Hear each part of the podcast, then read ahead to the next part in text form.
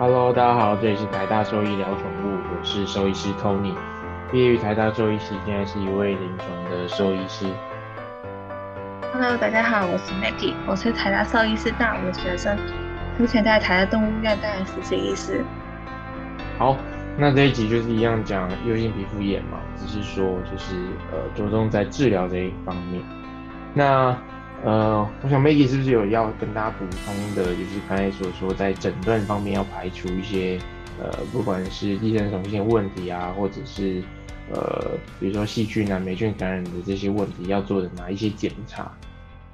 嗯，那刚刚其实上一节有提到，其实那个外寄虫感染是要排除的，可是有关跳蚤。那上一集的时候有提到，各位饲主们可以在家用一些比较密一点的梳子，去帮狗狗从头到尾巴，就是身体整个顺一个方向去梳理一下，看会不会有那些很小的跳蚤。那真的，如果你到兽医院的时候，我们还是会进行一个比较完整的皮肤检查，比如说我们会进行一些拔毛的试验，就是我们去拔一根拔拔一根毛。然后看一下，比如说它的毛囊或者它的毛发里面有没有其他一些外基层的部分。那如果是针对皮肤或是耳朵的话，我们都会进行一些细胞学的检查。那只要是有一些分泌物，那其实我们就可以看一下它的形细胞形态啊，或是会不会有什么细菌。比如说一些葡萄球菌啊，那些环境菌这样子，那这些也是可以帮助我们排除一下，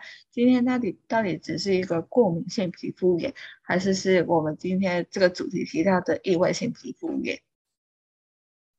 好，那补充完之后，就是知道说，其实不是说光用问诊或者是有没有规律预防内外寄生虫就可以知道说有没有这些问题啦，所以你基本上。呃，在皮肤瘙痒的病患，你到整天你还是需要做一些检查啦。不过基本上都是一些皮毛上面的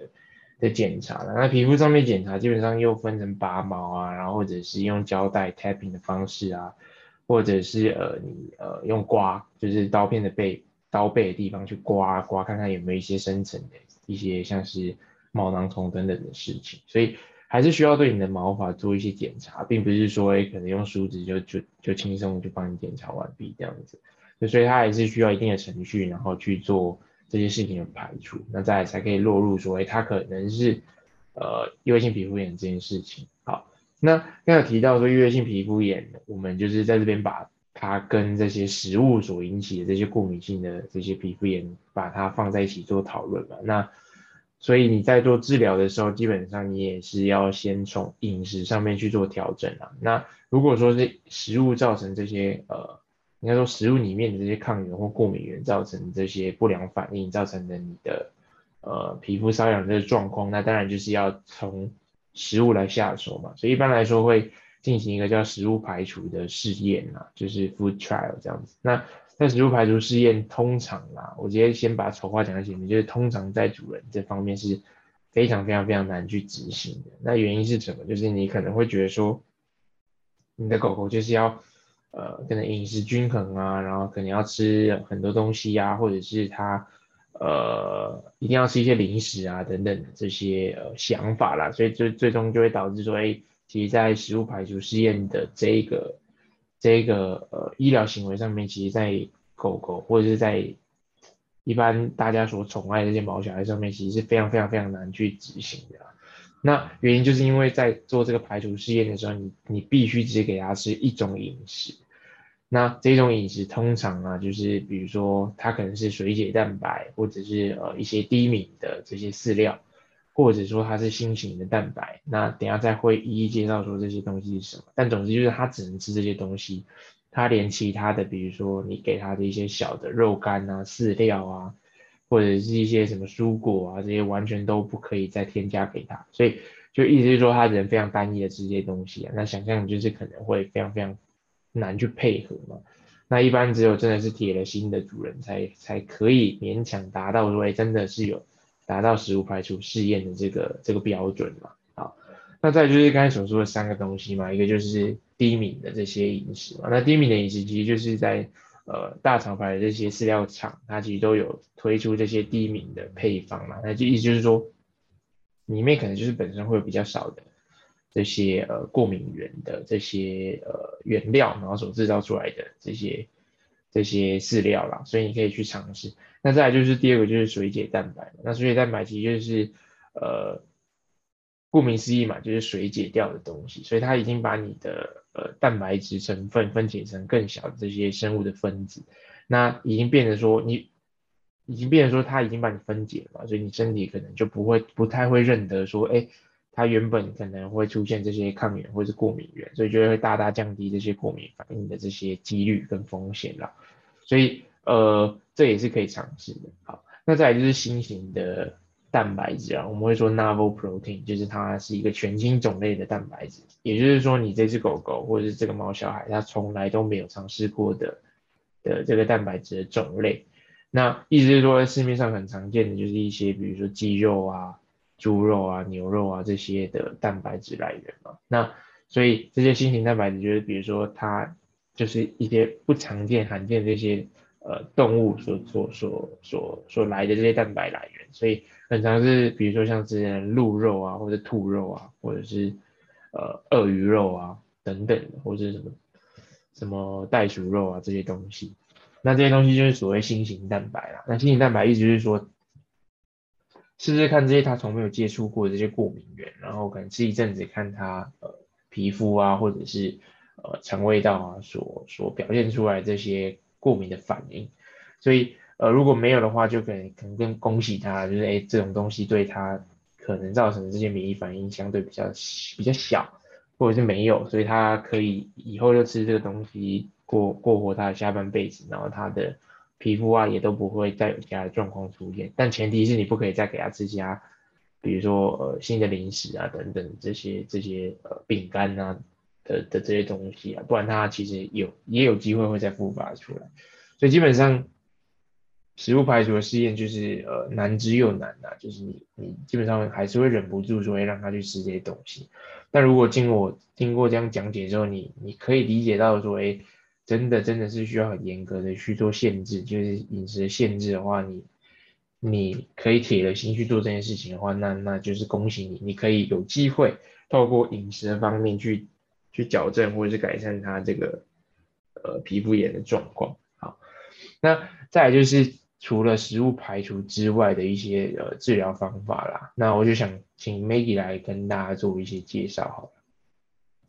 那刚刚学长其实有提到有关不同的蛋白质，就从饮食里面去改善。那其中也要补充一点，就是刚刚学长一定要特别强调，就很难。那另外一个难的地方是在于，就是我们比如说新型蛋白，你要选以前没有吃过。那但是有时候很多现在。大家的毛小孩可能都是领养回来，所以大家都不再知道他在领养之前到底前主人或是前一个收养的地方到底给他什么食物，所以这个都会变成就很难去排除掉，完全是找到新的。那所以对比起新型蛋白、水解蛋白就好像比较好一点点，因为这样子就是之前到底接触过什么的蛋白质来源就没有那么重要，所以在判断到底要选用新型蛋白。还是水解蛋白，这这个考虑点也要考虑到以前动物到底曾经在哪个地方待过，或是到底吃过什么东西。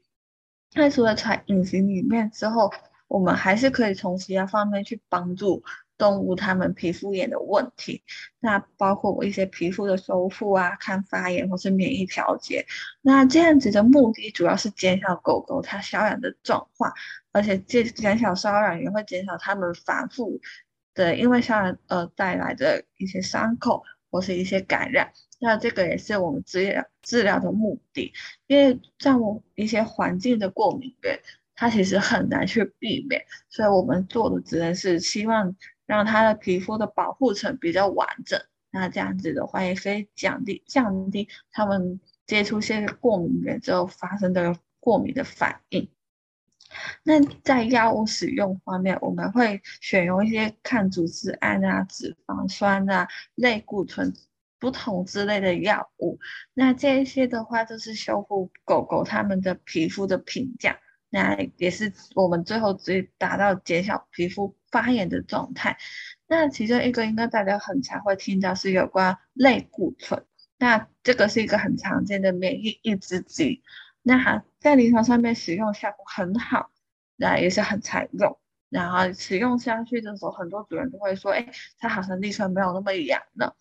但是它有一些潜在的风险，就是长期使用类固醇的话，它可能会导致一些肝指数的上升、多可多尿、血糖上升、皮肤变得比较薄。那所以如果你再使用类固醇，但是你没有定时回诊的话，其实很危险，因为类固醇它只要使用不良或是它的剂量过多的话，就会引发之后其他的内分泌系统的问题。那如果引发到其他内分泌系统问题，要处理那些内分泌系统问题，也是会变成另外一个难处。所以也是有呃兽医师会建议是说，假如我们今天的类固醇达到一个很好对于皮肤滋养的控制之后，就会开始慢慢去降低类固醇剂量，那或是换成其他不同的免疫抑制剂的状态，但是类固醇的剂量。在我之前在台大动物医院实习的时候，不同狗狗它们对类固醇的反应是不同，有一些真的是可以很好的把它慢慢就降低，或者完全不用，但是有些是只要你降一点点，它就立刻那个临床症状会立刻复发起来，所以在选用类固醇或是它剂量底下，就要各位饲主跟兽医师好好去配合，特别是有关血液学的检查。因为如果我们不抽血检验的话，其实我们没办法知道它的肝指数的状态。那另外一个除了类固醇以外的免疫抑制剂的话，都是 cyclosporine，就是环孢素，它的效果也是很好，然后安全性也是不错。那也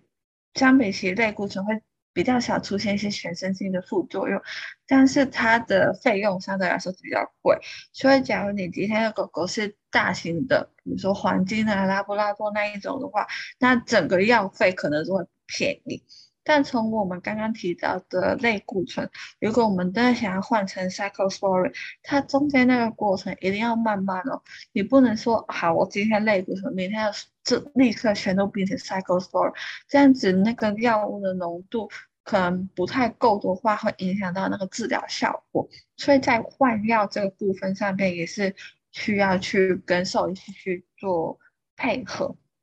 那除了类固醇以外，一些抗发炎，比如说 omega three 那一些的话，或是鱼油那一些，会不会对皮肤帮助有效的话？在我们兽医师里面，其实对它还是会比较偏向是一些保健类的用途，就是它不算是第一线我们治疗会选用的药物或是保健食品，但是会说一个可以可能可以副副作用，因为不同动物对一些比如说鱼油啊那些抗发炎的保健品的反应也是不同的，所以这一部分可能也是需要每个饲主去自己试一下。找到最适合自家狗狗的保健品吧。嗯，没错，所以治疗其实基本上就是多面向的啦。那基本上你就是要先把它的外在，就外寄生虫啊、细菌感染这些事情给控制好，或者是呃继续维持好。那你就是要点持续的外寄生虫的预防的用药嘛，然后可能要呃洗澡的时候都用一些抗菌的一些药浴的洗剂。然后再就是环境中的这些呃可能出现潜在的这些过敏源，尽量做排除嘛。所以你要定期的做好环境的整洁啊、清理啊、打扫啊这些的维护。然后再就是食物的食物上面的这些测试嘛，或者是食物单一的饮食。那在最后最后才是用药的部分，就是靠一些免疫抑制剂啊、类固醇啊，或者是呃像是 Apple 葵安养块啊，或者是最新推出的这个安益福塞头环，就是打针的这个方式。的滋养这些药物来做来做维护啦，那最后最后只是一些皮肤呃营养的这些保健食品，像是 omega 三、omega 六啊，或是锌啊等等这类的保健食品。对，所以它其实是小小一个皮肤的状况，但是它牵扯的方向或是面向其实其实非常广的，所以是值得大家来来做呃讨论跟大家去注意一下这样。OK，好，那大概异位性这边就讲到这边，那希望大家都有听懂或者是比较呃有更深一步的认识，这样。好，那就这样了，谢谢大家，拜拜。